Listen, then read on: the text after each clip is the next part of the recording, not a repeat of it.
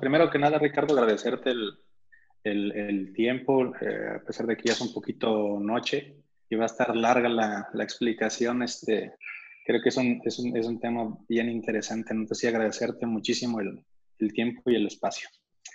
Eh, de ahí te, quisiera también eh, iniciar preguntando, por aquí nos, nos, pasaste para que igual nos explicaras un poquito acerca, acerca de ti, acerca del licenciado Ricardo Apreciado. Eh, ¿A qué te dedicas? Principales funciones, eh, grado de estudios, este, etcétera. Ok. Este, bueno, sí, soy abogado de profesión, este, me dedico justo a la abogacía, tengo diversas especialidades y certificaciones internacionales en materia de derechos humanos. He sido activista, ¿no? además como un abogado activista participado en la realización de políticas públicas en materia de seguridad, en materia de equidad, en materia de género, en materia de, derechos de niñas, niños y adolescentes, eh, personas con discapacidad y colaboro con diversas organizaciones internacionales. En el caso, eh, soy becario de una organización que se llama Rise Up, que es una organización internacional eh, enfocada en eh, bienestar de niñas, niñas, mujeres, adolescentes y mujeres, y con el Instituto Interamericano de Responsabilidad este, Social, con sede en Costa Rica, este, del cual también soy miembro honorario con el que hemos desarrollado diversos eventos, incluso académicos, ¿no? También soy docente en algunas clases, principalmente en materia de derechos humanos, derecho constitucional, eh, dado que tengo una maestría justo en procedimientos constitucionales, estoy actualmente terminando un doctorado en derechos humanos y acceso a la justicia. esperemos que para finales de este año, principios del siguiente, ya podamos haber hecho terminado con la tesis este, doctoral. Y bueno, pues básicamente eh, el litigio que yo desarrollo lo desarrollo en materia civil, mercantil, este, poco de, derecho de familia, pero con una perspectiva desde luego de derechos humanos. Entonces, eso es como lo, que caracteriza un poco el trabajo que realizo.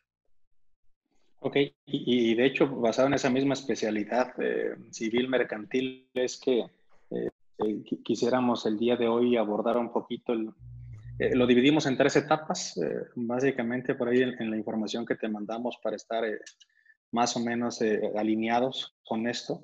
la primera etapa es una etapa de compliance legal, básicamente, una segunda fase, una segunda etapa hablando de valor para el público en general, acerca de cómo, cómo la pandemia actual del COVID está afectando los pues, contratos no solamente corporativos, sino también personales en temas de arrendamiento, autos, etcétera.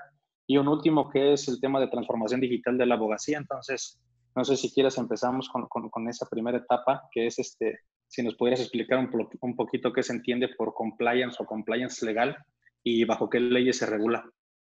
Claro, este, mira, el compliance es algo que no es nuevo.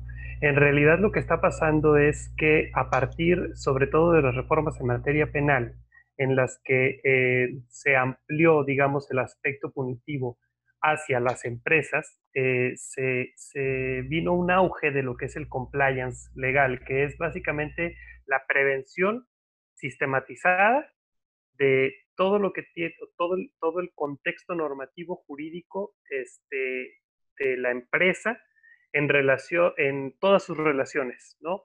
No podemos dejar debemos de partir de que la empresa por sí misma es un órgano.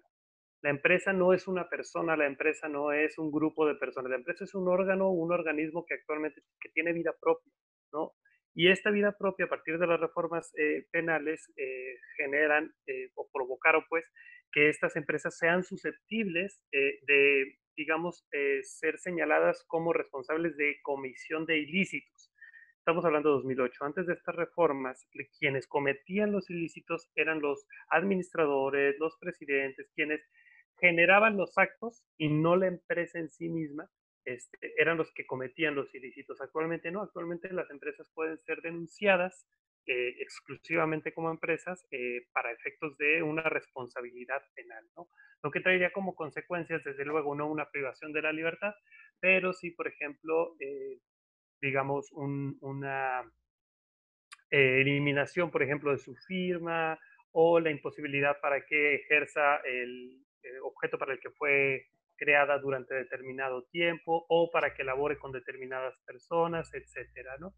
Entonces, em, el compliance corporativo es, en todo caso, o lo podría definir, que, que me parece que es una definirlo todavía es muy aventurado porque se está estructurando todavía con la práctica.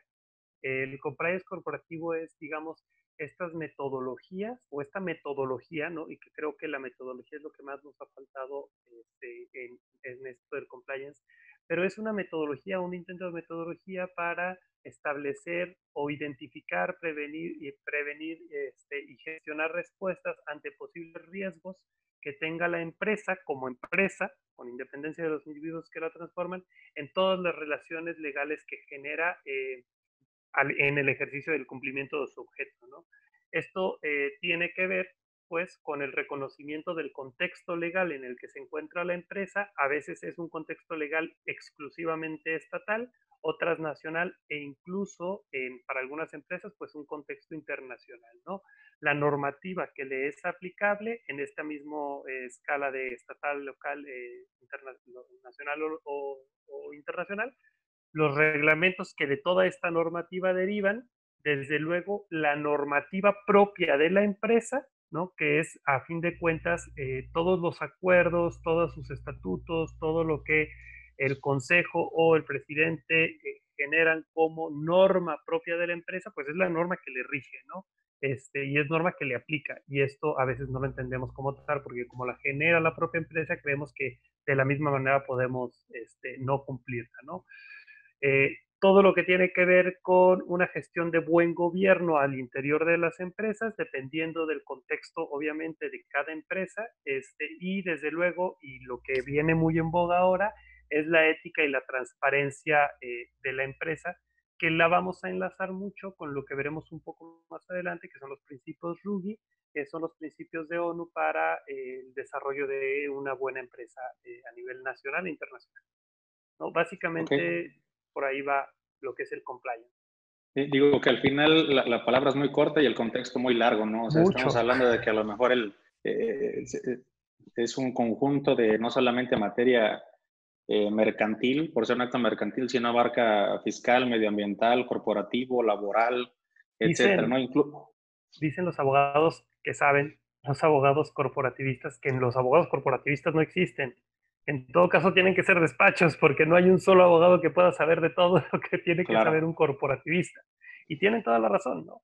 Entonces, todas las relaciones comerciales que genera una empresa en el cumplimiento de su objeto, que son los que mencionas, fiscales, mercantiles, civiles, eh, eh, de laborales, eh, todas estas relaciones tienen que estar metidas ahí en, todo lo que tiene que ver el compliance y en el contexto de, la gestión de la empresarial que tenga cada empresa. Y, que el incumplimiento mismo de esto también, como te comentaba, vamos, no es solamente una relación este, eh, mercantil, sino que puedes tener problemas este, fiscales con Hacienda, gubernamentales, son temas medioambientales, este, incluso por ahí más adelante también que lo vamos este, a tocar ahorita es, y que, y que no sé si esto sí sea nuevo o no, como comentas, el compliance no es nuevo, pero creo que aquí el tema penal, del tema en materia penal de cuestiones corporativas, creo que sí es algo nuevo, ¿no? Entonces es algo bien, amplio, ¿no? O sea, y, y, donde no sé, Ricardo, en tu experiencia, algo que te quisiera preguntar es, ¿qué tanto interés o qué tanta importancia eh, a nivel corporativo, a nivel grupo, a nivel empresarial se le da como tal a ese compliance? O sea, ¿qué tanta... ¿Qué tantos de esos administradores, representantes, este, consejos de administración, eh, o, si no líderes, este, mandos medios, altos gerentes, la gente encargada como tal de esta parte, ¿qué tanto interés le pone a ese tema de, de, compliance? Mira, desde la experiencia que nosotros tenemos, es poca la, verdad el interés que se le pone a esto hasta que no se suscitan los problemas. y desafortunadamente, bueno, más bien, afortunadamente el compliance está diseñado o debe de estar diseñado de tal forma que prevea los problemas. Es decir, no esperar a que, a que el niño se ahogue en el pozo para taparlo. Pero en México estamos acostumbrados, y esta es una idiosincrasia que me parece no solamente de las empresas mexicanas, sino del contexto empresarial en México, porque también llegan empresas extranjeras que luego se amoldan un poco a nuestra forma de pensar en relación con que somos más eh, reactivos que proactivos. ¿no? Con esto me refiero a que eh, el, interés que las empresas en México están teniendo para el compliance normalmente surge a partir de que han tenido algún problema. Y entonces las empresas no están viendo o no están dándole, a mi parecer, la importancia preventiva que, eh, o para la que se crea este compliance, que es eh, la función primordial de, todo lo que tiene que ver con este contexto o esta metodología. Al final de cuentas, yo lo veo como una metodología, este, pero, pero básicamente es, es por ahí. Y sí, la otra cosa que mencionas es que todo lo que tiene que ver con materia penal es muy nueva, como nueva, sí, como te decía, a partir del 2008. Ojo, 2008, la reforma penal 2008 que viene a concretarse hasta 2016 y que eh, se, digamos, se objetiviza en el Código Nacional de Procedimientos Penales, que es el que ya prevé por primera vez a nivel nacional la responsabilidad de la empresa como un ente sujeto de responsabilidad penal, lo que no pasaba antes. Antes los responsables penales eran quienes manejaban las empresas, etcétera, y la empresa podía seguir funcionando y entonces ponías a un monito que te hacía algún fraude, lo quitabas, si bien le iban o lo metían a la cárcel, este, pero ponías a otro que seguía haciendo lo mismo y entonces eh, lo que se vio es que esto no funcionaba, ¿no? Que a veces las empresas eran justo los vehículos creados ex profeso para generar o para realizar delitos. Y lo que buscó la reforma en, materia penal, sobre todo el Código de Procedimientos Penales, es que estas empresas que eran vehículos delictivos, digámoslo de alguna manera, ya no pudieran seguir siendo. De, hecho, ahorita te me adelantaste un poquito, pero yo iba en el tema del, del compliance, donde, donde no la gente creo que no, lo está subestimando, hacia la, parte de, hacia la parte de la abogacía preventiva, ¿no? Creo que, creo que en, México, eh, principalmente, digo, por, por, lo, por lo que yo he visto, es tenemos una cultura de que consultas a un abogado cuando realmente ya tienes un problema y ves para reactivar, este, que no tengas problemas con Hacienda, con el fisco, con algún vecino, incluso con alguna otra empresa, etcétera donde todo está muy enfocado al tema de, de, vender aspirinas, ¿no? O sea, donde ya tienes un problema y lo que necesitas es atacarlo y que te salven de algún problema mayor.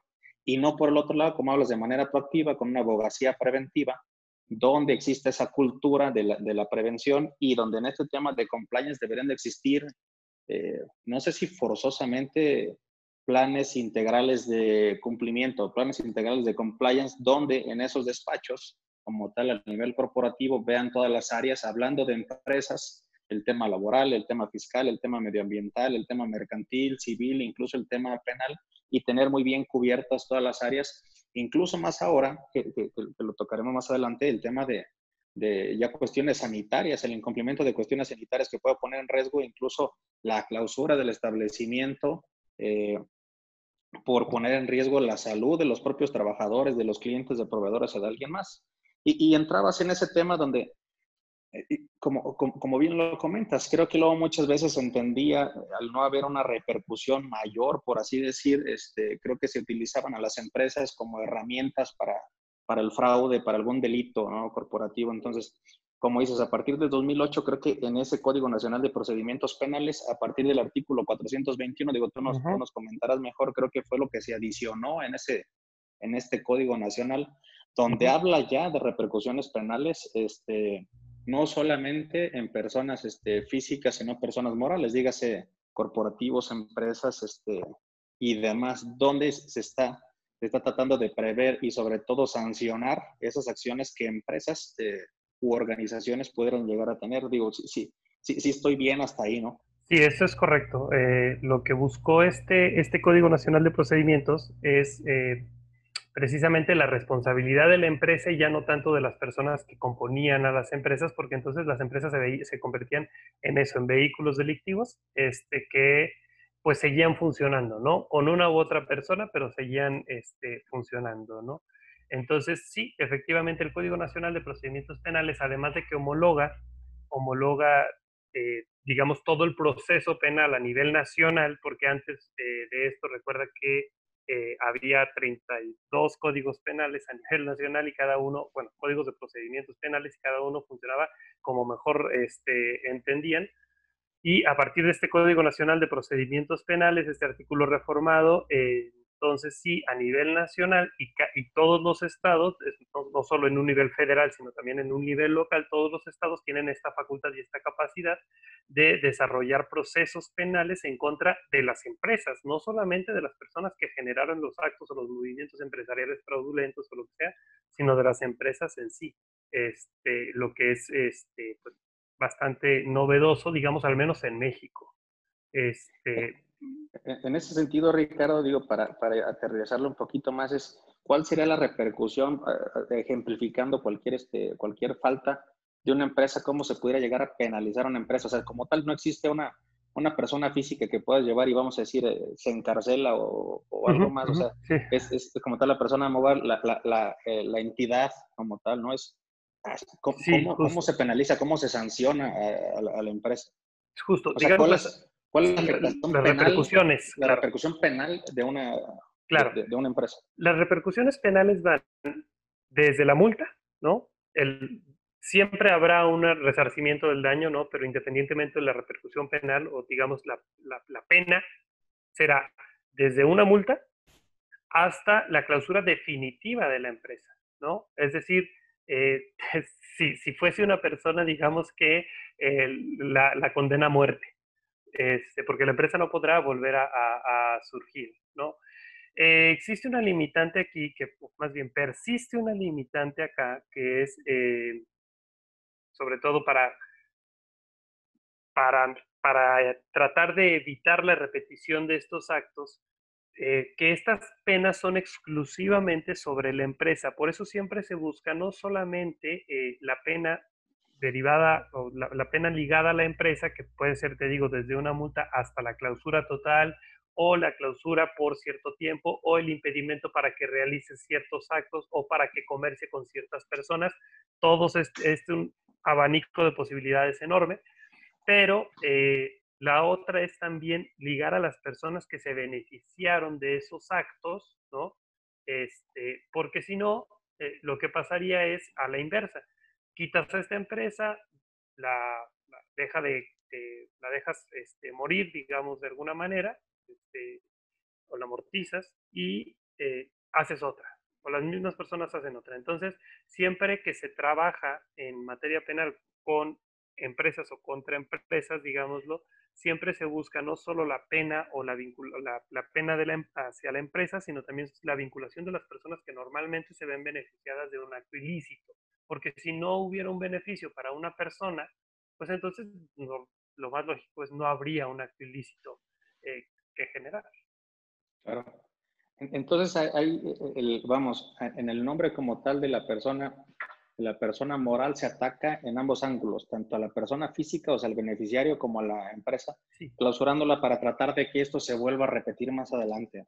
Eso es correcto. Es correcto, es correcto, para tratar de que no, no se use el mismo vehículo cuando menos esté más adelante, ¿no?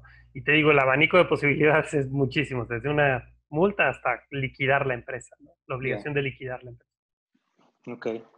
Aquí, siguiendo a lo mejor bajo esto mismo, Ricardo, también quisiera, quisiera aprovechar la, oportunidad para lo mejor, porque creo que incluso eh, nosotros por experiencia propia hemos tenido esto de, que nos ha tocado vivirlo, ¿no?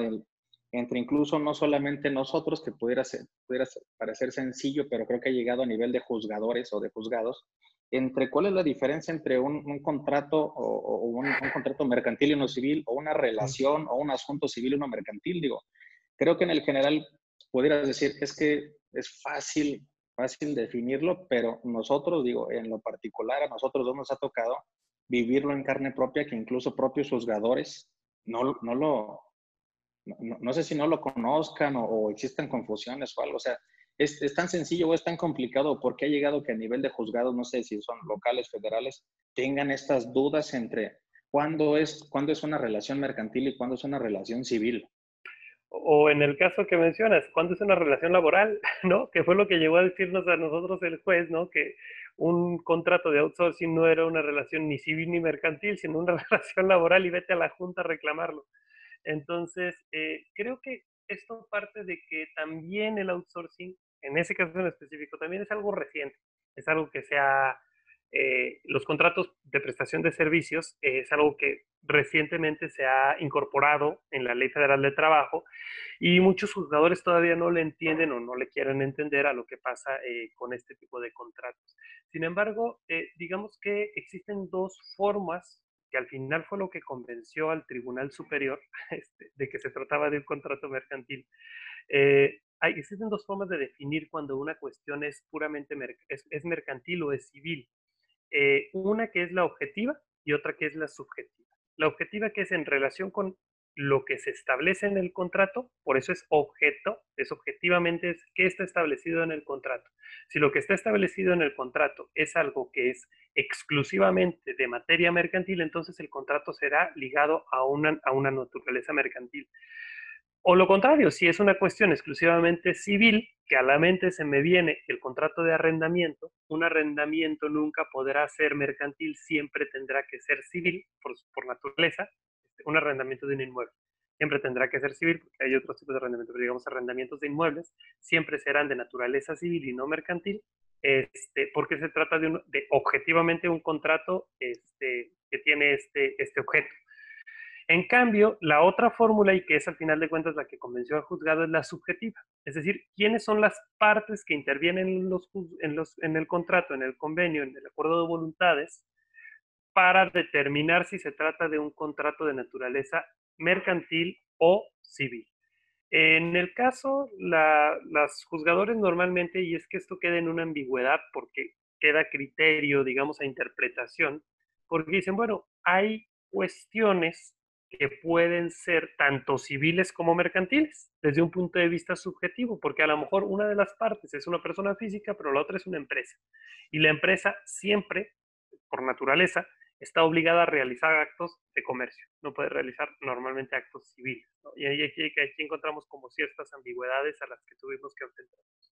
Eh, bajo este criterio, uno podría decir, bueno, entonces este contrato X contrato de prestación de servicios o X contrato de eh, compraventa de algo, puede reputarse naturalmente civil o naturalmente mercantil. ¿Qué pasa? Esta potestad no queda al arbitrio del juzgador, sino de las partes. Y entonces las partes son las que decidirán accionando ante una u otro, ante uno u otro juzgado cuando existe la posibilidad o mediante una u otra vía este, las que decidirán cuál será la naturaleza que rija la resolución del conflicto suscitado entre ellas y por lo tanto la naturaleza del conflicto mismo o del objeto del conflicto mismo. Eh, básicamente este, son estas dos vías, la objetiva y la subjetiva, las que, las que pueden definir si un contrato es civil o mercantil, pero como te digo, al final de cuentas hay contratos que pudieran ser eh, tanto civiles, civiles o mercantiles, y va a depender de eh, hacia dónde las partes contratantes dirijan el accionar, este, lo que determinará la vía que procede en uno u otro caso. E, e, en, ese sentido, eh, te, quisiera preguntar, es para, para la, misma abogacía o el juzgador, es, eh, ¿qué, es lo que tiene prioridades? Porque como que yo aquí lo entendería y quisiera hacer la siguiente analogía, ¿no? Imagínate que dentro del objeto se define que el contrato es de tipo mercantil, o sea, e, en el escrito del contrato, en el texto del contrato se dice que son, será mercantil, este, y las partes, las dos partes son, son mercantiles, de igual forma, ¿no? En esa parte subjetiva. Entonces, por ley, por los dos, los dos, los dos conceptos que ahorita me hablas, o sea, se determinaría que el, que el contrato, el asunto, la relación es totalmente mercantil, ¿verdad? Correcto. Pero ¿qué pasa, pero qué pasa si, si, si el, objeto como tal del contrato, no solamente por definirse mercantil, sino en los hechos, resultan hechos de naturaleza civil? O sea, son dos partes, dos partes que se dedican a cuestiones mercantiles, el objeto dice que es mercantil, pero los, los hechos, los servicios, el, el, etcétera, eh, vamos, es una, a lo mejor un arrendamiento o no sé, algo de eso, que sea de materia civil al final si se va contra el, juzgador, ¿qué determina? Dice, como las dos partes objetivamente son mercantiles y el objeto dice que es mercantil, sin embargo, los hechos, pues estoy dando a lo mejor un ejemplo muy raro y a lo mejor es no, inexistente, no, y, lo más probable es que sí sea existente. Hablemos de un arrendamiento de un inmueble entre una sociedad que arrenda inmuebles y una empresa. Un arrendamiento de una nave. Es un arrendamiento de un inmueble que naturalmente, de acuerdo con la jurisprudencia, es de naturaleza civil o necesariamente es un objeto de naturaleza civil, el arrendamiento. ¿no? no está previsto en el Código de Comercio, está previsto en el Código Civil. ¿no? ¿Qué pasa en esos casos? en, ese caso, ¿qué pasaría? O sea, se, juzga y dice, es mercantil porque el objeto y las partes son mercantiles, o no porque el hecho de ser un arrendamiento de un inmueble es de naturaleza civil. ¿Cuál? O sea, ¿qué, define el juzgador o, es este, qué pasa, no? Claro. Mira, es especulando, porque no he visto ningún caso y no hay, al menos en lo que yo recuerdo, alguna tesis eh, que, digamos, resuelva el asunto de, tajo. Eh, lo que pasa ahí es que se debe de atender a la voluntad de las partes, ¿no? Como principio rector de los contratos. Los contratos, cualquier premisa, son, los contratos son acuerdos de voluntades. Y los acuerdos de voluntades están regidos también por el artículo cuarto constitucional que implica la autodeterminación de las partes. En este aspecto, y bajo un contexto de derechos humanos, que es un poquito el, argumento que yo propondría, es tu juzgador no puedes violar el principio de autodeterminación de las partes si las partes en esta autodeterminación decidieron que la naturaleza de ese contrato fuese mercantil y por lo tanto si sus conflictos fueran resueltos bajo esta premisa, siempre que exista igualdad entre ellas y que las dos estén de acuerdo. Salvo, y ahí sí pondría yo, lo único candadito que le pudiera poner es salvo que la ley te impida conocer por alguna causa. A ti, juez. Salvo que hay un impedimento legal que a ti, juez, te impida conocer por alguna causa. Pero si no existe el impedimento, entonces, lo que no está prohibido para las, para los para las personas, digamos, les está permitido principio de legalidad. En este contexto, lo que te podríamos hacer es proponer, en este principio de autodeterminación y bajo el contexto de voluntad de las partes, que eh, la solución del conflicto sea por una vía mercantil, no civil. Yo creo que esto debería regir este, eh, la vía eh, que si bien es una cuestión de naturaleza pública o de interés público, la vía en la que se desarrollan los litigios, también lo es que el artículo 17, recientemente reformado hace un año más o menos, párrafo tercero, establece que los jueces están obligados a resolver los conflictos haciendo prevalecer el fondo del asunto sobre las formalidades. Y a mi parecer, si el juez lo que pretende es no conocer un asunto por mera formalidad de que se trata de un asunto de naturaleza, típicamente en este caso, de naturaleza civil y no mercantil y por lo tanto la vía no es la adecuada, resulta que los elementos que se van a aportar a juicio en uno u otro juicio son los mismos y las partes están de acuerdo en que ese sea el procedimiento. Por lo tanto, el formalismo de la vía al que pudiera hacer alusión el juez tendría que quedar superado. Pero esto yo te lo planteo desde un aspecto dicen que soy muy iluso a veces planteando cosas, pero solo así se cambian los criterios judiciales, planteando cuestiones novedosas. Y, digo, en, este caso donde, donde creo que pudiera ser, o sea, ser un caso, yo te comentaba, a lo mejor inexistente, creo que a lo mejor pudiera existir, pero sobre todo volviendo a, una abogacía preventiva, creo que si ese fuera el sentido, no, yo me imaginaría que pudiera ser un contrato entre eh, dos particulares o dos empresas sin ninguna asesoría legal, si me explico? O sea, porque en todo mm. caso, es complicado, es complicado ahorita la, pregunta porque dices, bueno, al final se va a determinar a qué, mercantil o civil, porque dices, como, las partes están autodeterminando, dices, debería ser de naturaleza mercantil, pero si, si, el, si el juez tiene que dictar por el fondo del asunto, el fondo del asunto es civil. Entonces dices, y, y, a lo mejor se prestaría a, complicar un asunto que pudiera ser sencillo si existiría esa abogacía preventiva donde abogados de las ambas partes dirían, por ser un contrato de arrendamiento, el objeto como tal, aunque las partes son mercantiles, el objeto como tal del contrato será de materia civil. ¿no? Entonces, algo que ahorita se complicó tanto por no existir esta como tal esa abogacía preventiva o, ese conocimiento, eh, creo que se pudiera complicar es lo que en muchos de los casos en empresas y en personas este, sucede. Pero aquí, aquí mencionabas algo y, y, para brincar al siguiente punto que dices, cuando existe un acuerdo entre las partes, cuando existe una, una autodeterminación de las partes, cuando llegamos a, esta, a este sentido donde en ese contrato existe ese acuerdo de voluntades, ¿no? O sea, en la materia que sea. Pero yo quisiera entrar y ahorita, sobre todo por el tema eh, que, que, hoy, desde hace ya meses, está muy, eh, pues vamos, todo el mundo está hablando de esto y a todo el mundo está afectando, es el tema de la pandemia, ¿no? El tema del, del coronavirus y que está afectando a todos, o sea, personas físicas, morales, este, bueno, escuelas, gobierno en México y en todo el mundo. y, y, partiendo de ese acuerdo, eh, acuerdo entre las partes o acuerdo de voluntades o, o etcétera, autodeterminación, creo que aquí quisiera, eh, bajo ese enfoque del coronavirus, de la pandemia actual, quisiera eh, partir ese nuevo punto de, de, dos, de dos cuestiones. La primera es la teoría de la imprevisión, ¿no? o sea, cuestiones de fuerza mayor o, caso fortuito, que creo que aquí es donde pudiera aplicar y que en muchos de los contratos no se, a veces no se, no se determina, no, no se indican, es cómo aplica esa teoría de la imprevisión en, en, en cualquier contrato, en cualquier relación, en este tipo de, de crisis sanitarias o económicas debido a la, debido a la pandemia.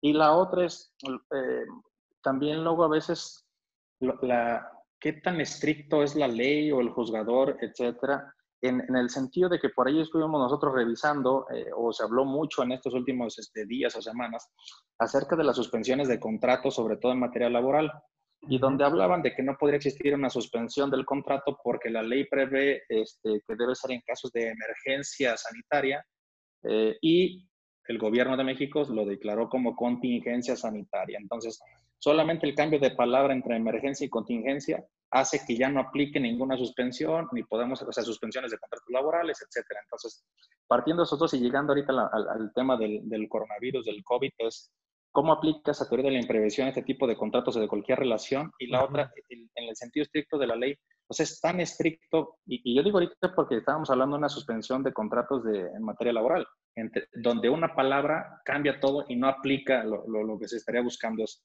cómo esto puede afectar, vuelvo a lo mismo, a la falta de asesoría, consultoría, eh, abogacía preventiva, planes de compliance, donde se pudiera llegar a perder un caso o, como veíamos en el, en el ejemplo anterior, a complicar un caso por una palabra errónea, ¿no?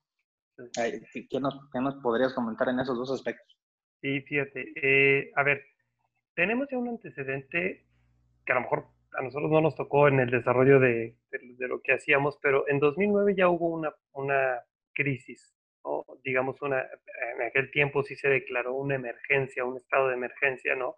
Cuando fue la influenza N, 1 h 1 ¿no? H1N1. H1N1. Este, esto es ya el antecedente que se tenía. Antes de este antecedente, muy pocos, muy pocos estados regulaban eh, lo que era el caso fortuito, la fuerza mayor, y, ah, y en el caso del Código de Comercio no lo, no lo regula, ¿no? no es algo que regule. Y entonces eh, nosotros buscamos criterios jurisprudenciales, judiciales este, al respecto, y casi todos los criterios jurisprudenciales o judiciales al respecto, previos al 2009, te van a decir que los contratos deben de cumplirse en los términos en que fueron pactados. ¿sí? Porque existe, existe este, ¿por qué? Porque no existe la previsión, al menos en materia mercantil, no existe la previsión este, de, del caso fortuito o la fuerza mayor. En materia civil, algunos estados, porque en civil, como te digo, cada estado tiene su, su regulación, algunos estados lo preveían, como en el caso de San Luis Potosí, por ejemplo, para los arrendamientos. En el caso del artículo 22-26 Código Civil, prevé que, en el, que, ante la fuerza mayor, el caso fortuito y el impedimento del arrendador de la utilización del bien arrendado, puede suspenderse este, o puede negarse el pago de, los, de, la, de la renta, ¿no?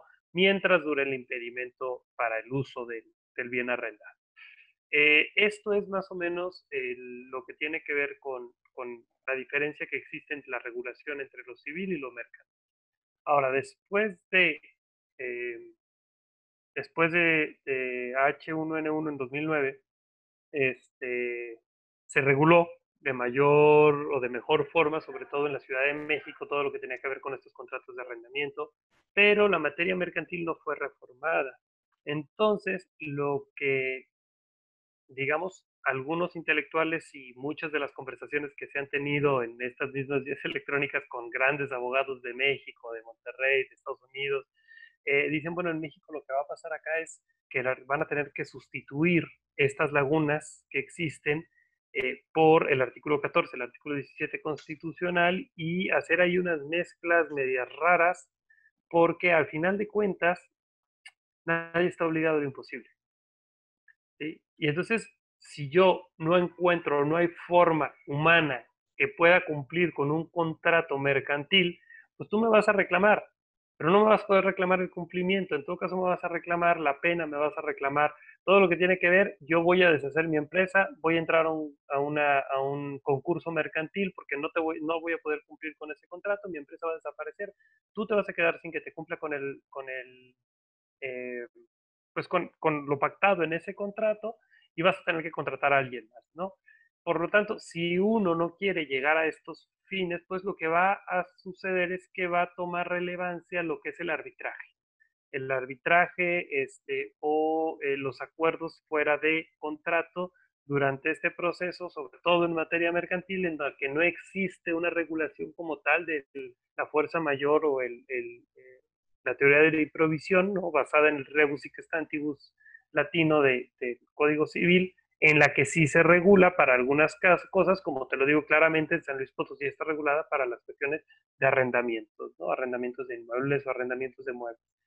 Este, por ahí va, yo creo que si, si la pregunta, este, y, la estoy viendo acá, la pregunta es, ¿cómo cómo se puede entender o cómo afecta el COVID o cómo está afectando el cumplimiento de los contratos, pues uno, primero, tenemos que reconocer que existe una afectación sin duda, una afectación que no es determinada por la voluntad de las partes, generalmente, ¿no? Bueno, partimos de la idea de que se trata solamente de imprevisión o fuerza mayor cuando es ajeno a la voluntad de las partes. Entonces, partimos, si partimos de esa idea, entonces este, la realidad de las cosas es que ante la laguna legal que existe en el Código de Comercio, tendremos que un poco ir a la supletoriedad del Código Civil, pero por otro lado a los principios generales de derecho y tratar de sacar adelante esto porque lo que afecta a uno como empresa afecta a las empresas en, en lo general, ¿no? Este, yo creo que por ahí iría un poco el comentario en cuanto a, cómo, a la afectación y la resolución de los conflictos que, se vienen, porque se vienen, ahora que vengan los tribunales este, en materias mercantiles y en materias. Ahora, el tecnicismo, que a mí me parece una burla a la ley, que utilizó el Estado entre contingencia y este, contingencia y, emergencia, como lo establece el la Constitución y la ley, la ley de la ley federal del trabajo, este, pues a mí me parece eso, que es una burla a la ley, y lo digo con la palabra burla porque es la palabra que utilizó en su momento la Corte eh, respecto, por ejemplo, de aquella ley que Peña Nieto promulgó sobre seguridad interior, ¿no? La Corte determinó que eso era una burla a la, a la Constitución o era un intento de burlar a la Constitución, y lo mismo me parece acá, ¿no?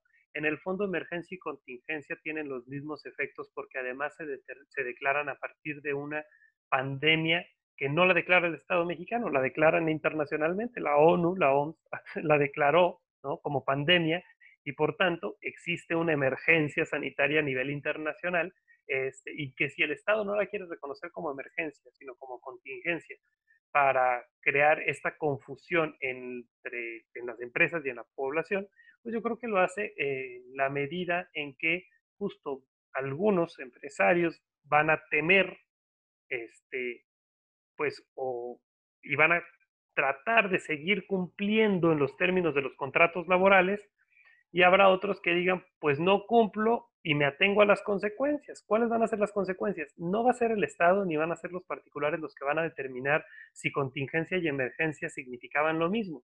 Van a ser los tribunales pero los tribunales por ahora no están determinando nada porque están cerrados. Entonces, ¿quién va al final a definir si, eh, como, como yo sostengo, así lo considero, este, a partir de un montón de relaciones, este, con conversaciones más bien con abogados que le saben a materia laboral, este, es una burla esto de que no es una, no es una emergencia, sino una contingencia, este, veremos lo que determinan los, tribunales eh, al respecto, ¿no? Al final de cuentas hubo muchos, y yo conozco a algunos amigos, este, sin agraviar, que pues dijeron, bueno, aunque quisiera, yo no les puedo pagar a estas tres o cuatro personas que dependen de este establecimiento que se dedica a la venta de comidas porque no puedo vender nada. Entonces, pues me van a demandar, pues que me demanden. Pero, ¿cómo les respondo? Y volvemos a los principios generales de derecho. Nadie está obligado a lo imposible. Ahí, ahí, en ese sentido, Ricardo, es, eh, te quisiera preguntar, creo que todos los problemas que está ocasionando la, pandemia por sí misma y que están cerrados los juzgados, o sea, fuera de cuestiones esenciales, por así decirlo, que están, están cerrados, es creo que una vez que se reactive todo esto, va a haber un, eh, como tal, los juzgados se van a ver rebasados en el número de casos que, que vayan a recibir, ¿no? Entonces, no sé en qué tiempo puedan darle determinación al caso, pero yo, lo que te preguntaría es, fuera de que se vean rebasados y que creo que eso va a complicar cualquier asunto de cualquier persona, es, ¿tú qué, qué recomendarías en general eh, en, cualquier, vamos a decir, pleito, no solamente laboral, sino mercantil o etcétera? Es decir, lleguen a algún acuerdo, no lo hagan, este, conciliación.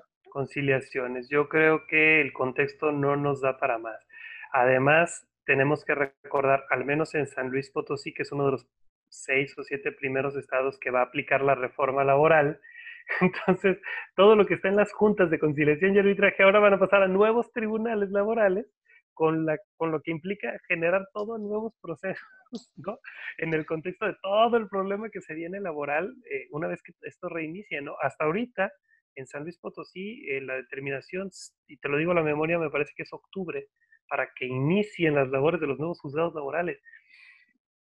Si de por sí las juntas están rebasadas, que son, no sé, 10, 12, 15 mesas, un juzgado laboral para todos los problemas que hay, más los que se vienen, pues, vamos a estar... Va a estar, va a estar de locos. Oye, eh, pasando a lo mejor a, digo, dentro del mismo, de esos mismos problemas que, que va a haber, ahorita nos comentabas de que tienes eh, eh, una especialidad sobre todo en el tema de derechos humanos, que creo que también es algo que, se está afectando bastante hoy en día y es, eh, aquí la, la, pregunta, quisiera hacerlo muy puntual, es si, nos puedes guiar un poquito en el, en el general, porque esta grabación que estamos haciendo hoy no solamente la vamos a utilizar como para contenido propio de, de las compañías del grupo a nivel de, de, compliance del grupo, sino también la queremos tener como para contenido del público en general. Entonces, en ese sentido, sobre todo de derechos humanos o incluso eh, eh, mercantil o de materias civiles, eh, alguien que se sienta afectado, alguien que, que, esté pasando por alguna situación difícil en algún tema de arrendamiento, incluso veíamos de mucha violencia familiar, algún pago, etcétera, es ¿Qué, puede, ¿Qué puede hacer hoy esas personas, esas compañías, etcétera? O sea, ¿cuáles son, qué juzgados se encuentran abiertos, qué sí puedo hacer, qué no puedo hacer este, en materia de derechos humanos, mercantiles y demás, ante esas afectaciones, donde, como mencionábamos hace rato, creo que yo un, un tema, bueno, y no solamente de la abogacía, sino muy generalizado, es la falta de información, ¿no? Que, que, que por ahí, digo, tú, tú te sabes más ese, ese, esa frase, pero es el desconocimiento del, ¿cómo, ¿cómo se llama? El desconocimiento de la ley no exime este, el cumplimiento, ¿no? Entonces, sin embargo, tratando de darles un poquito de más información a nivel general es qué, qué puede hacer las personas que sufren de violencia, qué puede ser alguien que está afectado de manera mercantil en algún arrendamiento de, de alguna casa, de un auto, qué juzgados están abiertos, a quién recurro es, o la, recomendación sería busquen a un, a un, abogado, porque también ahí voy a mi siguiente este, punto que luego yo creo que no, no sé cómo, cómo lo determinen ustedes o cómo se cataloguen, pero creo que hay abogados de brocha gorda y abogados de bisturino, o sea, abogados muy malos, abogados, este, como en todo, digo, no solamente en, la abogacía, pero este, abogados muy buenos este, y abogados muy malos, ¿no? Abogados, que incluso a veces abusan de, de, la gente a la que están defendiendo, ¿no? Entonces es, ¿Qué, recomiendas? ¿Es acudan a alguna institución, busquen un abogado? ¿Qué, qué, hacer el público en general en estos casos?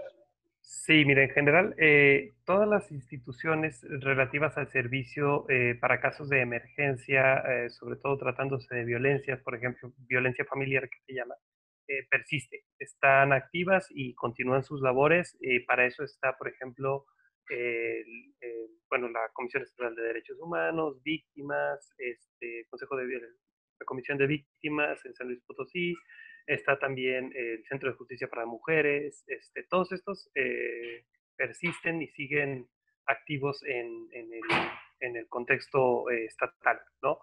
Eh, cuando se trata ya de cuestiones, sí, de mercantiles o civiles, bueno, está lo que es la Defensoría Social, que pues son abogados de oficio que se dedican a la resolución de problemas, pero como abogados de oficio sabemos que están full de, trabajo y te van a atender porque te van a atender, este, pero en el entendido de que tienen una sobrecarga de trabajo tremenda.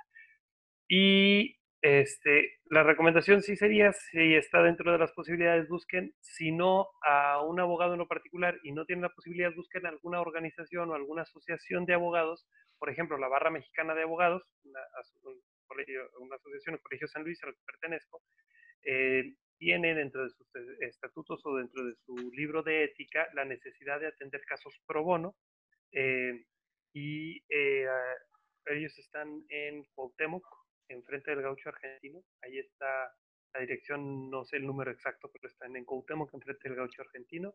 Y también la Asociación Potosina de Abogados tiene, este, entre otras cosas, eh, la obligación, de acuerdo a sus estatutos, de atender cuestiones pro bono. Entonces, sí, la recomendación para este tipo de cuestiones mercantiles o ya un poco más eh, enfocadas a un derecho no tanto de emergencia, sino comercial, sí sería busquen alguna asociación o busquen algún abogado. Y para cuestiones de violencias familiares, etcétera, etcétera, busquen a las instituciones del Estado. Em, como toda institución del Estado, eh, su eficacia dependerá mucho de la insistencia de la persona. Este, no se den por vencidos porque normalmente es complejo este, que en una primera instancia les solucionen el problema, porque además los problemas son complejos, este, pero en términos generales funcionan. No es, eh, digamos, lo óptimo, pero funciona. El Estado está haciendo algo por, por atender las, las cuestiones este, de violencia, sobre todo, ¿no? Que es lo que nos queda acá. En ese sentido, nada más para, para aclararlo, eh, los asuntos pro bono es asuntos gratuitos, ¿correcto?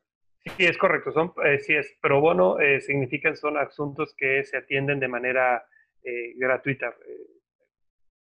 esa es la, la fórmula. Y al menos la barra en el código de ética que tiene, estamos obligados como abogados que pertenecemos a la barra a hacerlo o a realizarlo. He realizado yo bastante, sobre todo desde el activismo este, judicial que, que. Pero sí que, en ese mismo, en ese mismo y, aquí lo comentamos, o sea, de hecho es uno de los puntos que ponemos aquí como abogacía altruista, ahí en, los puntos que te mandaba, en esa abogacía altruista que no solamente de abogados particulares, sino a través de las barras o, o organizaciones de abogados, creo que esa parte del activismo social es un tema muy importante, no solamente en la abogacía, sino en general. De, hecho, eh, no, sé si te había comentado o no, Ricardo, pero parte de este contenido que estamos grabando el día de hoy, digo, fuera de darle, eh, darle esa formalidad de compliance legal a las compañías del grupo, es eh, otro para dar contenido, contenido al público en general en este tipo de dificultades o crisis sanitarias o económicas como la que estamos viendo actualmente, pero es porque estamos generando también contenido y no solamente va a ser de abogacía o de leyes, sino en en muchos otros temas muy diversos y muy variados a fin de brindar información, de, ponerle incluso a veces una cara, en este caso particular tuyo, este, a la ley, ya sea en cuestión mercantil, de derechos humanos, este, etcétera. Eh, y, lo que vamos a hacer es abrir eh, en, general en redes sociales, en, este, nuestros sitios web, eh, compartir información, abrir un canal de comunicación hacia toda esa gente que en este caso, vamos a hablar de de cuestiones legales pudiera tener alguna, alguna duda o consultar algún tema, eh, hacer ese activismo social eh, eh, general para tratar de ayudar, no solamente, o sea, esto no es un tema, nosotros como tal, como, como grupo, y, ahora de empresas, no solamente ver la parte del beneficio económico, sino del activismo social, tratando de ayudar de manera altruista y desinteresada este, a veces hasta con conocimiento, o sea, no, no significa que, que todos los casos de altruismo tengan que ver con este, algún apoyo económico, sino a veces es hasta con la información, asesoría o en este caso poner contenido de manera gratuita en redes sociales donde todo lo, pueda, eh, lo puedan consultar. Y, que ese parte de ese mismo activismo social lo estamos, este, le estamos dando forma a través de una tribu de, de emprendimiento y negocios, donde la idea es hacer un networking de nicho. Entonces, dentro de ese networking de nicho, tenemos este M2M que es en, el nicho de compliance, donde la idea es eh, eh, generar más contenido y, juntar a más personas en, el ramo, vamos a decir, en este caso de compliance, donde sean abogados de, corporativos, fiscalistas, este, penalistas, civilistas, etcétera, pero también a lo mejor meter esas variantes de, de notarios o de toda la gente que pudiera darle formalidad a un compliance, hacerlo como tal una, una tribu, hacerlo una comunidad este, legal, no solamente en San Luis Potosí, sino en, en México. Eh, eh, hoy, hoy, hoy en día, Ricardo, estamos inaugurando esta, eh, esta sección de contenidos, esta apertura de esa, de esa tribu de, de emprendimiento y activismo social. contigo estamos más o menos planeando entrevistar a entre 30 y 35 personas de aquí a, a diciembre del 2020 eh, digo, ramos muy diversos y variados, y no solamente en San Luis, sino en, en, otras partes de aquí de México, como Querétaro, eh, Monterrey, Puebla, la Ciudad de México, y fuera, fuera, fuera de México, en Estados Unidos, en China, en Corea del Sur, en Alemania, en Brasil, con algunos otros de nuestros este, clientes o colaboradores. Entonces, yo te comento de una vez, aprovecho para decirte, estamos haciendo esa, esa inauguración formalmente contigo a través de esta de esta tribu, digo, de, tribu de emprendimiento, negocios y activismo social, donde la idea, creo yo, más que nunca en este tipo de crisis eh, y, de situaciones es ayudarnos y ayudar al, a los demás, ¿no? Super, y eh, con esto además están cumpliendo con uno de los objetivos del desarrollo sostenible 2030, el noveno, que tiene que ver con empresas totalmente. Está muy interesante porque se pueden caminar y hacer esfuerzos, esfuerzos aislados, aislados entre comillas, como el que estás haciendo están haciendo el grupo de empresas al que perteneces, este, se pueden eh, generar, digamos, esfuerzos eh, coordinados a nivel nacional y a nivel internacional para cumplir con estos objetivos, que además tienen puntos o pautas muy claras de cumplimiento, este, y esta que haces es una de ellas. Digo, a lo mejor sin pensarlo, pero, pero están cumpliendo con eso. Es, es, es, la idea, te digo, y, y, sobre todo basando, digo, antes de pasar al, siguiente y último punto, que es esa, esa, esa etapa 3, quisiera a lo mejor partiendo de eso hacerte una invitación. Estamos, te digo, este es el, este es el, el arranque, no tenemos nada, de hecho, toda la, la información como tal en digital, en plataformas, en, redes sociales, se estaría yo creo que saliendo la siguiente semana eh, con, este video y, a la, luz vamos, eh, no tenemos todavía nada establecido, sea un sistema o procesos como tales establecidos, pero estamos manejando dentro de cada de esas ramas como tal de, de, las tribus, eh, en este caso de compliance, estamos manejando eh, embajadores, embajadores como tal de, la tribu. Entonces, quisiéramos hacerte la invitación, digo, si, si, tienes y, pudieras que a lo mejor fueras el embajador de la tribu como tal de temas de compliance, y, a lo mejor que sea el principal canal de comunicación o el principal enlace sobre todo, porque la expertise legal en este caso, pues no lo tenemos nosotros si no lo, si no lo tienes tú, de que nos ayudaras en esa, en esa parte de, de hacer la función de embajador de compliance de, esta tribu en tu Sí, sí, claro, yo con todo gusto. Y, y, por último, eh, Ricardo, muchas gracias nuevamente. Eh, tenemos un, tercer punto que va mucho eh, de la mano con los objetivos y la, la filosofía como tal de, de nuestro grupo, eh, que es la parte de transformación digital, así como lo es el activismo social y la cultura corporativa. Eh, otra parte de la filosofía se basa mucho en la transformación digital. Y, y, de aquí a lo mejor son cosas muy, muy futuristas, pudiera ser, digo, no sé qué tan futuristas estén, que a lo mejor no tanto, ¿no? O sea, yo más bien quisiera llegar a ese punto donde pensaríamos que es algo totalmente futurista, decir esto lo vamos a ver en 10, 20, 30 años, pero no es así y, y, ahorita yo te platico por qué, pero es, eh, creo que aquí la primera pregunta es, en, eh, también veíamos que estás como coordinador de asuntos eh, mercantiles en el despacho del licenciado Jaime Suárez Altamirano. Entonces, en este despacho, en las organizaciones que estás, en la barra de abogados, en San Luis Potosí, en México, porque también me has comentado que estás de una manera muy activa en cuestiones de, de gobierno, atendiendo pues, juntas de seguridad eh, nacional.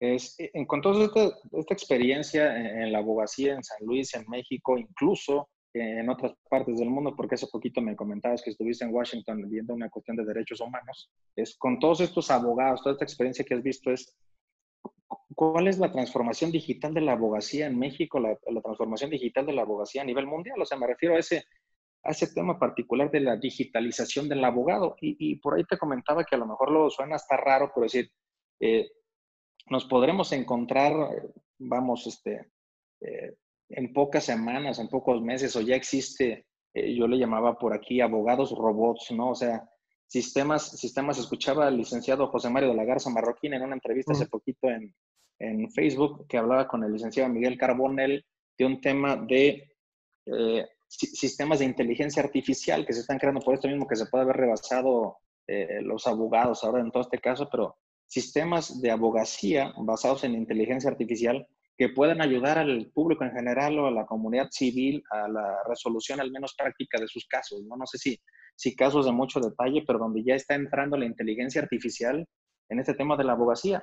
Y otro también que por aquí te comentaba es, eh, así como hay abogados robots, pues a lo mejor el abogado del futuro, o sea, ese, ese abogado del futuro, ¿qué pudiéramos esperar en 5, 10, 20, 30 años? No lo sé, en, el, plazo que tú puedas ver eh, en esa visión. Es decir, un abogado, el abogado del futuro va a ser quién? O sea, va a ser ese mismo avatar digital apoyado en una inteligencia artificial, va a ser un, un abogado tradicional como el día de hoy lo conocemos, pero evolucionado apoyándose de estas herramientas, o va a ser un ingeniero en sistemas, ¿sí me explico? Donde va y saca toda la información de todos estos códigos, de todas estas leyes, de la constitución, la pone y él es el que diseña un software que es el que va a resolver los casos de aquí en adelante.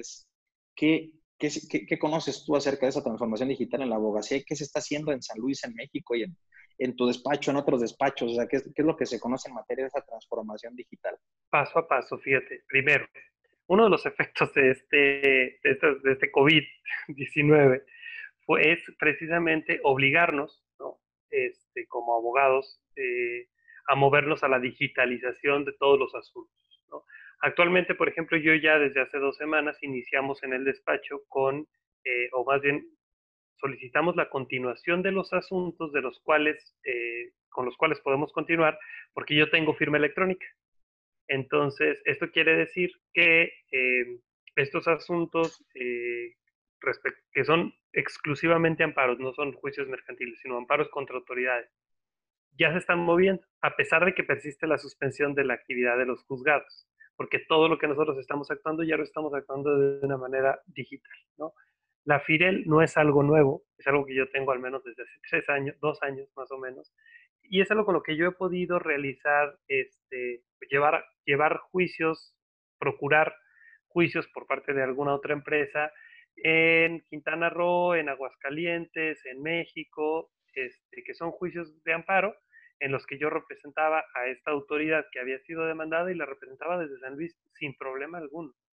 Eh, uno de los efectos a los que nos está llevando esta pandemia es a digitalizarnos como abogados, no al menos en cuanto a los expedientes. Eh, no solamente a nivel federal, porque esto es a nivel federal, sino también en lo local. En lo local también ya muchos abogados vamos a ver o estamos viendo las bondades o las ventajas de poder digitalizarnos. Como todo cambio tiene resistencias, como todo cambio crea suspicacias, como todo cambio tiene este, ciertas, em, digamos, cuestiones que deberán ser solucionadas o resueltas con el tiempo, porque hasta que no se empiece con una implementación adecuada, eh, difícilmente, eh, por ejemplo, hoy justo eh, hacíamos una solicitud en un amparo de que se pronunciaran en relación con determinada solicitud que habíamos hecho con anterioridad al inicio de la suspensión de labores, y la jueza nos responde, yo ya me pronuncié en fecha 10 de mayo de 2020. Vamos al expediente electrónico y no existe ningún acuerdo del 10 de mayo del 2020. yo le digo a la jueza, jueza, oye, pues es que en el expediente electrónico no hay ningún acuerdo del 10 de mayo de 2020. ¿No? Entonces, estamos aprendiendo, están aprendiendo ellos, estamos aprendiendo nosotros como abogados y están aprendiendo ellos como juzgadores. Pero definitivamente uno de los efectos de esta pandemia será mover, movernos a la digitalización en términos al menos este, de expedientes. Ahora, está previsto que una de las eh, profesiones, de las 10 profesiones que desaparecerán en los siguientes 50 años será la del abogado. Este, así está previsto en, todo, en, todo, en todos lados. Eh, sin embargo, me parece muy corto el, eh, digamos, el, englobar a la profesión del abogado eh, con la del abogado litigante, que es la que prevé este, este estudio, que es una de las profesiones que desaparecerá. porque eh, me parece que el accionar del abogado tendrá que transformarse eh, en un rector normativo de las empresas, en un rector normativo de las relaciones sociales, que, que es para lo que originalmente sirve el derecho, para regir las relaciones sociales y, y, hacer prevalecer, digamos, el, el, buen convivir entre los individuos.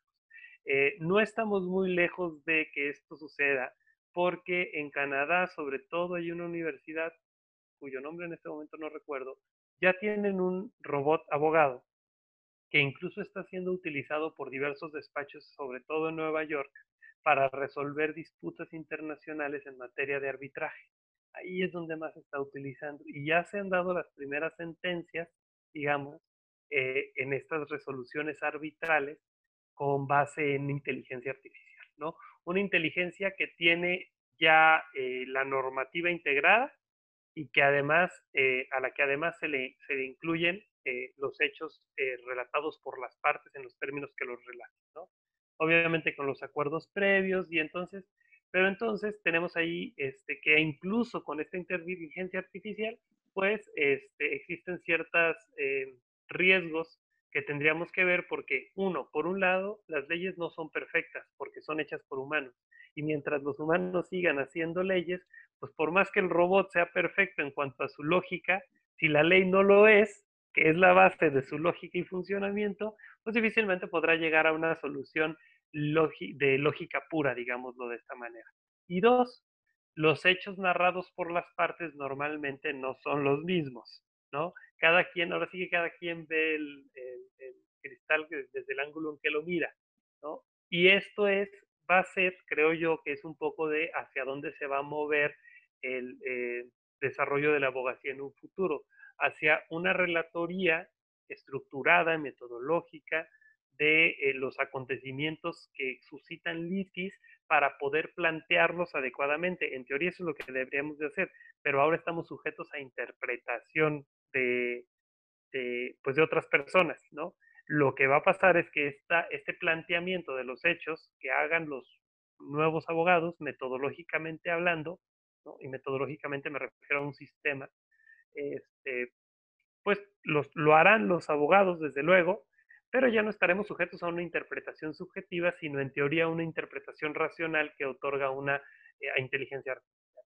Yo creo que por ahí es por donde se va a mover este, la abogacía del futuro y por eso cobra, y a lo mejor lo he mencionado muchas veces y hasta ahora me doy cuenta que lo he hecho, por eso cobra tanta importancia la metodología que eh, como abogados hemos despreciado durante mucho tiempo, lo digo con, con honestidad, pero tenemos que empezar a replantearnos cómo trabajar de manera sistemática y metódica todos los asuntos que llevamos, porque para allá es para donde nos vamos a dirigir. Y, fíjate que ahí, a, lo mejor estresando un poquito más ese, ese, ese, punto, te digo, porque una de las cosas que a mí sobre todo me gustan mucho es este cambio, esa transformación digital en, en muchas ramas, en muchos aspectos, en mucho tono. Ahorita hablando de eso es, como dices, fuera, creo yo que es algo bueno eh, en muchos sentidos, ¿no? Eh, fuera de que a lo mejor las leyes como parten, incluso la misma inteligencia artificial es creada por hasta el día de hoy por los mismos este, humanos, pues es susceptible a fallas, ¿no? Pero eh, yo, yo quisiera ver que, que, en este caso, es decir, eh, esas leyes, esos, métodos que se puedan alimentar, que se vuelvan algoritmos más adelante, donde como este robot en Canadá pudiera determinar, pudiera ser el, el, papel de juzgador, pues yo creo que muchas, en muchos de los casos, uno, puede ser más rápido. O sea, el, el, el, juzgar los hechos, el juzgar los asuntos, los asuntos pues con esto puedes estar trabajando 24/7, 365 días a una velocidad dependiendo del procesador del robot te pueda dar y que te aseguro que va a ser 10, 100 mil o un millón de veces más rápido que cualquier juzgador humano. ¿no? Entonces, en el tema de, que la justicia tiene que ser pronta y expedita, pues creo que el, el tema de la inteligencia artificial les ayudaría muchísimo. Eh, eh, pero también otros puntos, dices, eh, creo que si, si como tal en el, en error humano hoy está pues el defensor y, la parte, la parte, ¿cómo le llaman? Acusadora, o sea, las dos partes pues están, están representadas por abogados, vamos a decir, humanos. Hoy se agrega un tercer humano que es el juzgador o muchos otros humanos, dependiendo de las instancias, pues creo que a lo mejor fuera ahí de esos errores, además de serlo expedito, pues tienes a un juzgador que puede ser este, imparcial, libre de prejuicios, donde mismas ideologías del juzgador pudieran predeterminar la sentencia que, que puedes llegar a tener. ¿Sí me explico? O sea, porque, digo, eh, ustedes hoy, Ricardo, creo que basan mucho, luego a veces estos prejuicios o ideologías que el mismo juzgador, siendo una persona, tiene fuera de la experiencia eh, laboral y los estudios que tenga, esas ideologías del juzgador creo que a veces terminan afectando la resolución del asunto y afectan o benefician a cualquiera de las dos partes. Entonces, creo que ahora teniendo esa inteligencia artificial, donde sí es importante la metodología, la jurisprudencia que se va a poner, pues es un, es un juzgador basado en inteligencia, es un robot. Por eso te, decía hace rato que robots, abogados o, juzgadores, este, robots donde termina siendo un robot el que hace de juez o el que hace de abogado, y que determina de manera imparcial, libre de prejuicios y de forma expedita la, resolución de un asunto, ¿no? O sea, creo yo que en ese sentido es muy bueno, al menos en este aspecto. Y, y, te voy a comentar por qué, porque es, es algo que también a nosotros dos nos, nos, nos está pasando, o nos ha pasado este, todo ese poco, donde dentro de una y otra instancia, o dependiendo del juzgador, a veces te encuentras muchas cosas que, que parecieran sosas, donde si no les gusta resolver o les da miedo resolver el asunto o no tienen la capacidad o la experiencia de resolverlo, lo único que hacen es fallar hacia la parte sencilla, no complicarse y mandarlo hasta el, hasta la, hasta el proceso de amparo, ¿no? Donde ya finalmente son eh, de, estos tres, tres juzgadores, que ya tres magistrados eh, con más experiencia y donde, donde los tres eh, terminan haciendo las funciones que deberían de hacer a lo mejor desde primera instancia.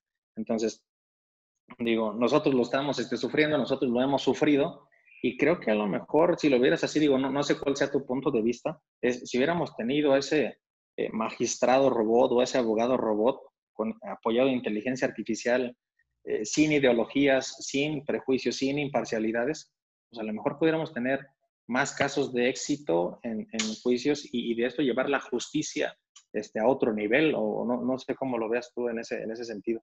Pues eso, yo sí, justo a ver, yo creo que más que un caso de, más que más casos de éxito, se tendrían más casos de justicia, ¿no? Porque al final de cuentas, el éxito para uno va a implicar en el fracaso del el otro. fracaso del otro. Entonces, pero, pero la justicia no es eso, sino la justicia al final es, eh, dar a cada, decía un piano, ¿no? La justicia es dar a cada quien lo que corresponde.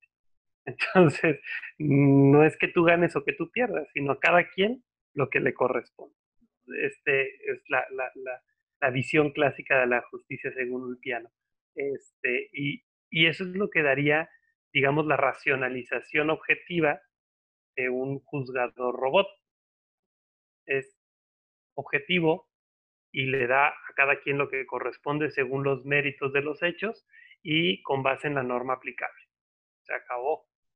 Entonces, yo también lo veo muy bien. Eh, creo que habría algunos casos en los que haría mis reservas, sobre todo cuando se trata de mm, grupos vulnerados, históricamente vulnerados, y cuestiones más bien eh, que se trata de relaciones entre particulares y civiles, no para cuestiones mercantiles. Me parece que las cuestiones mercantiles tienen que ser resueltas de manera objetiva, pero en las cuestiones entre, por ejemplo, cuestiones de familia, cuestiones, este, la sensibilidad y la parte humana del juzgador no estoy tan seguro de que pueda ser fácilmente reemplazable.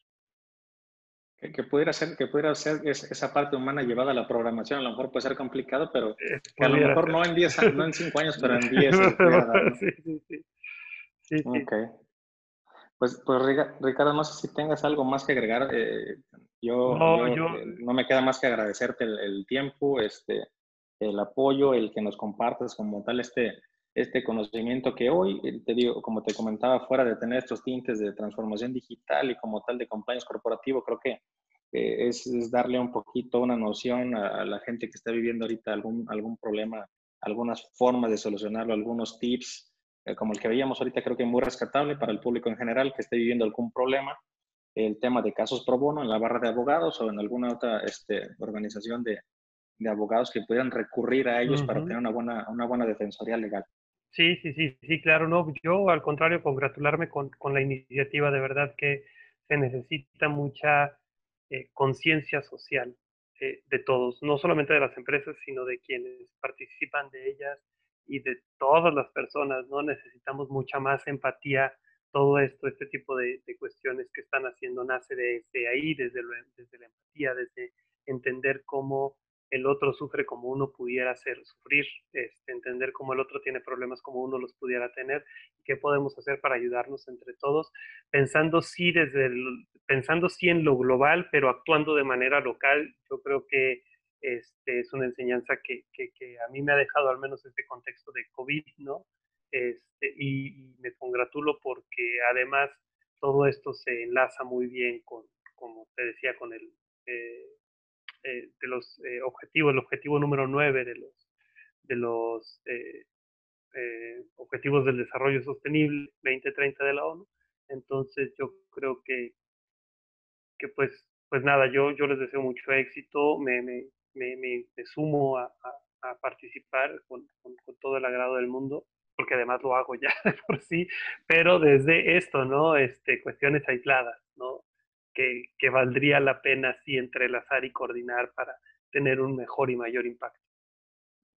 Pues muchísimas gracias. Espero que, que la siguiente vez que nos veamos y, podamos platicar y hacer este tipo de contenido sea, sea ya en vivo y no tan virtual, ¿no? Aunque, aunque estamos hablando que este tema virtual nos está ayudando a todos, pero creo que siempre la, e, esa cercanía, esa eh, humana es, abrazo. nos ayuda bastante. Sin duda. Pues muchísimas gracias, Ricardo. Buenas noches. Esperamos este, verte pronto. Mucho éxito, mucha salud para ti y para la familia. Saludos este, a todos y nos estamos viendo pronto. Igualmente, saludos a tu familia y nos vemos. Muchísimas gracias. Bye.